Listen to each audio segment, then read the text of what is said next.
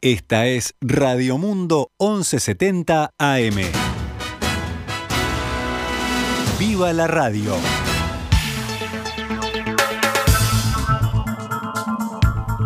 Muy buenas, buenas, buen mediodía para todos. Damos comienzo a una nueva edición de Noticias al Mediodía en este viernes 25 de febrero del año 2022 cuando actualizamos toda la información antes de que termine la semana. Arrancamos con noticias del panorama internacional. Sí, porque evidentemente la agenda informativa mundial está dominada por la triste situación que se vive en Ucrania a partir de la invasión rusa.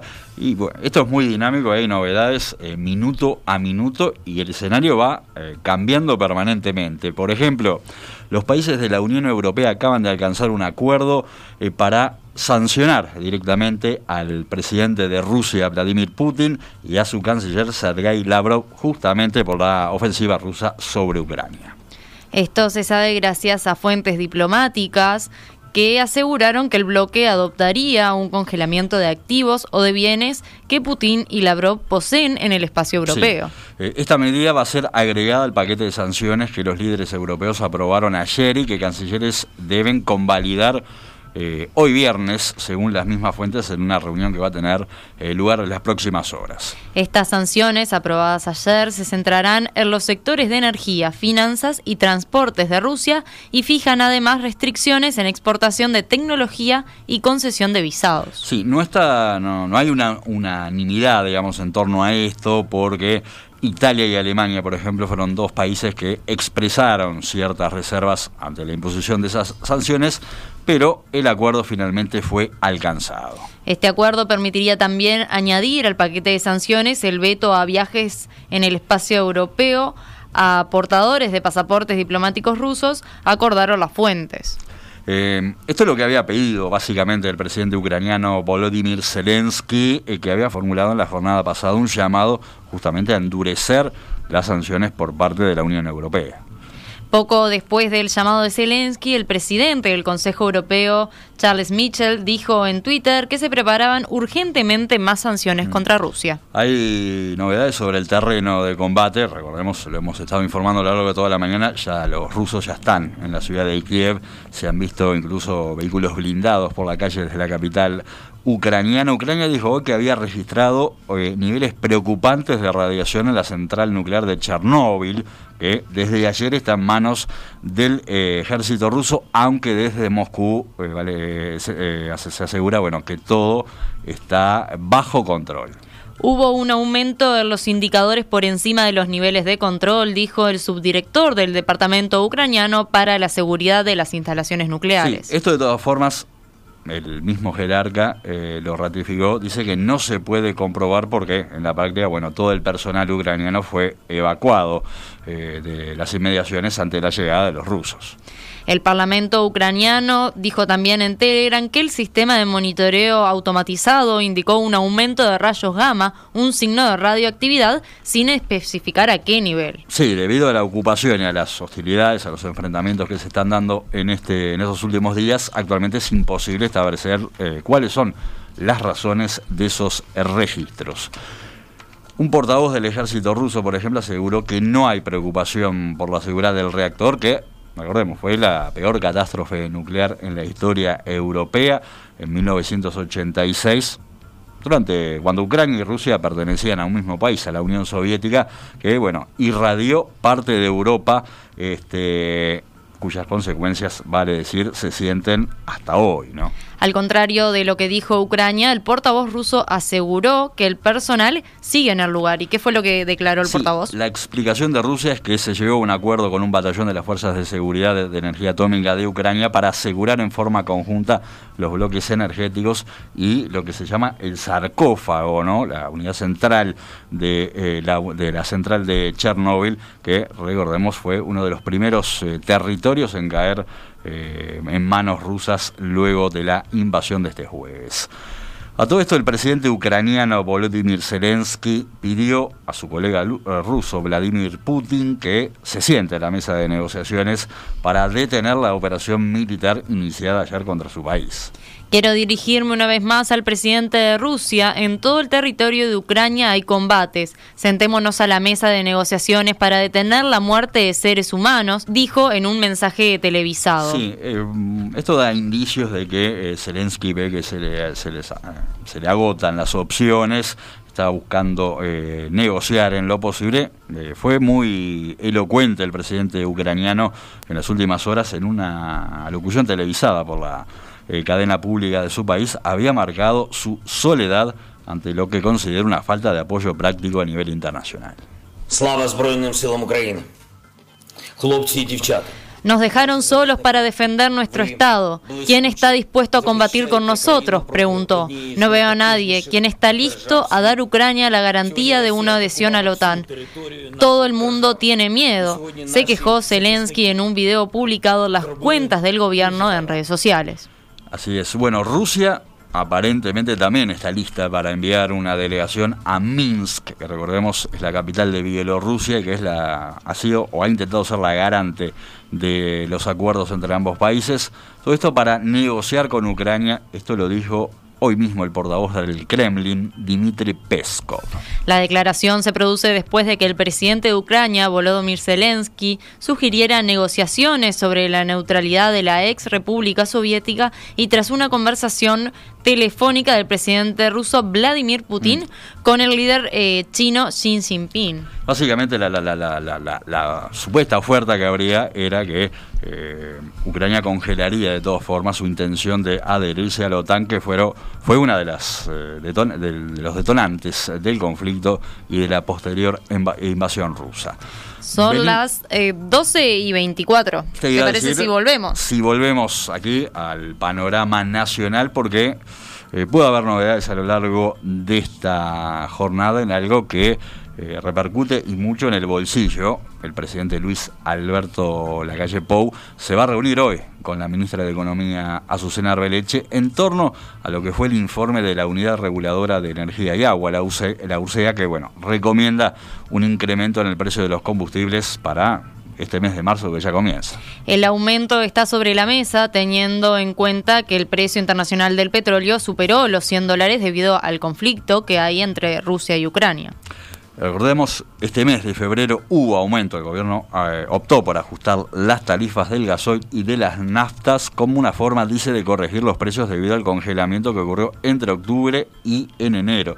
Recordemos cuáles fueron los aumentos. El gasoil aumentó 6%, y la nafta super 4,3%. Habrá que ver de qué magnitud es el incremento que se verá en el mes de marzo. Y seguimos con más temas del panorama nacional porque el canciller Francisco Bustillo comparece a esta hora en la Comisión Permanente del Poder Legislativo para explicar la falta de información denunciada por el Frente Amplio en torno a las negociaciones de un tratado de libre comercio con China. Sí, Bustillo está compareciendo a esta hora en el Parlamento. El secretario de Estado fue llamado por las demoras en la concreción de un estudio de factibilidad para ver si se puede eh, lograr un TLC con la nación asiática.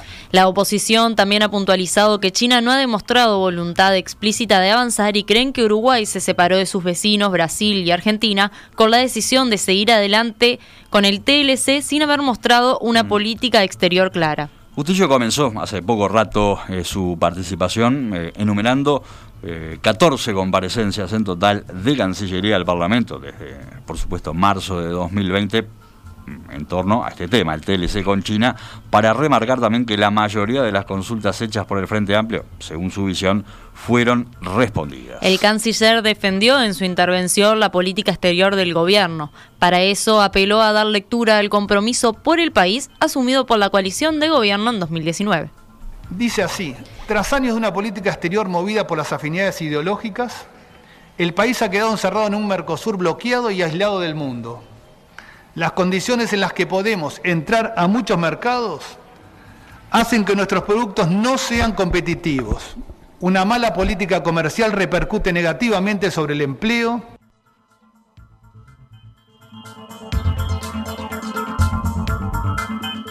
...12 y 27, vamos con noticias del tema de la emergencia sanitaria, ANEP, educación, ¿qué va a pasar?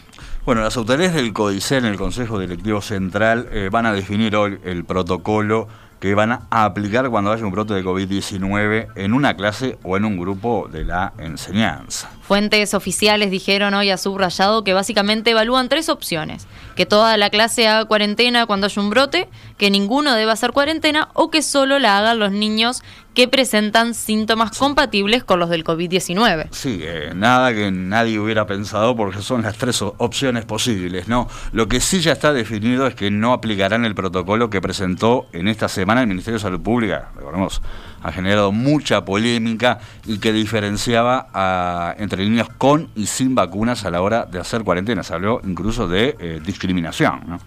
Esta mañana, en diálogo con En Perspectiva, integrante de la unidad de inmunizaciones del Ministerio de Salud Pública, Gabriel Pelufo, dijo que lo presentado por el Ministerio no era algo ya definido, sino que se trataba de un documento destinado a la discusión con las autoridades educativas para determinar así su aplicación.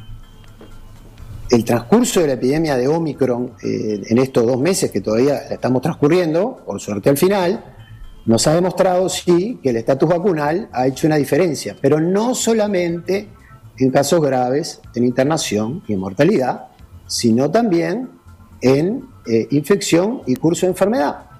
¿sí? Y esos datos también se han analizado en la comisión.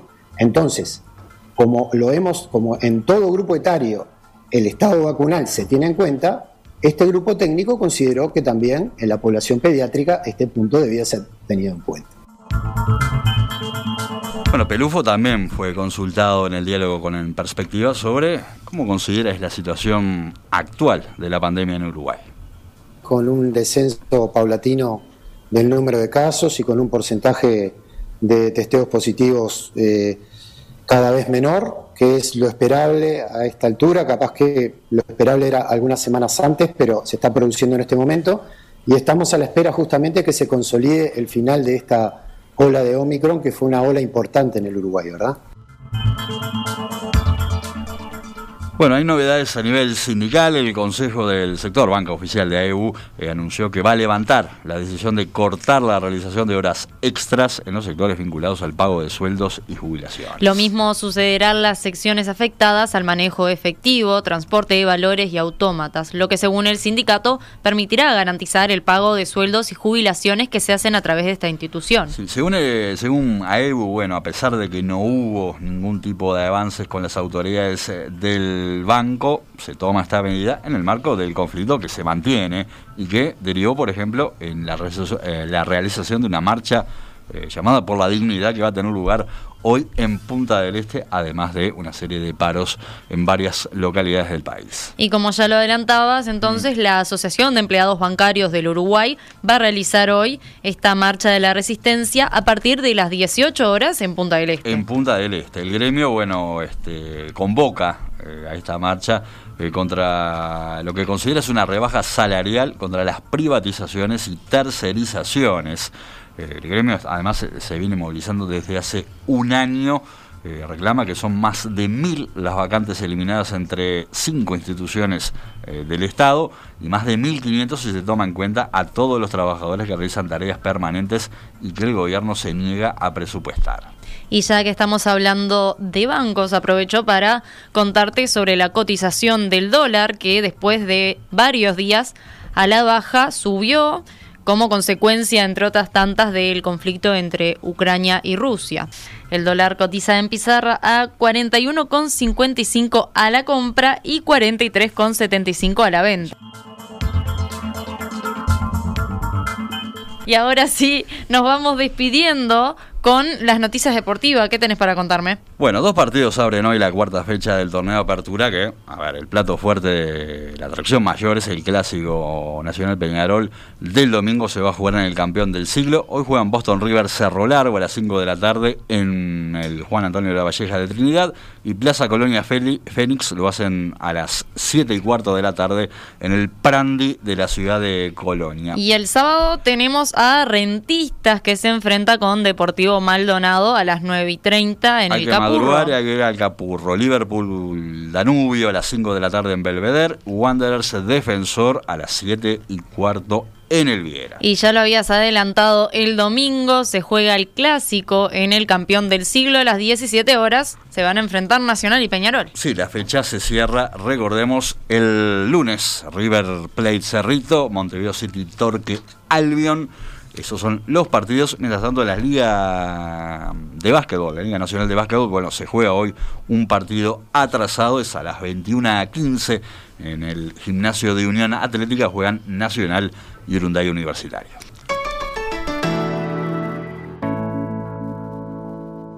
Esta es Radio Mundo, 1170 AM. ¡Viva la radio!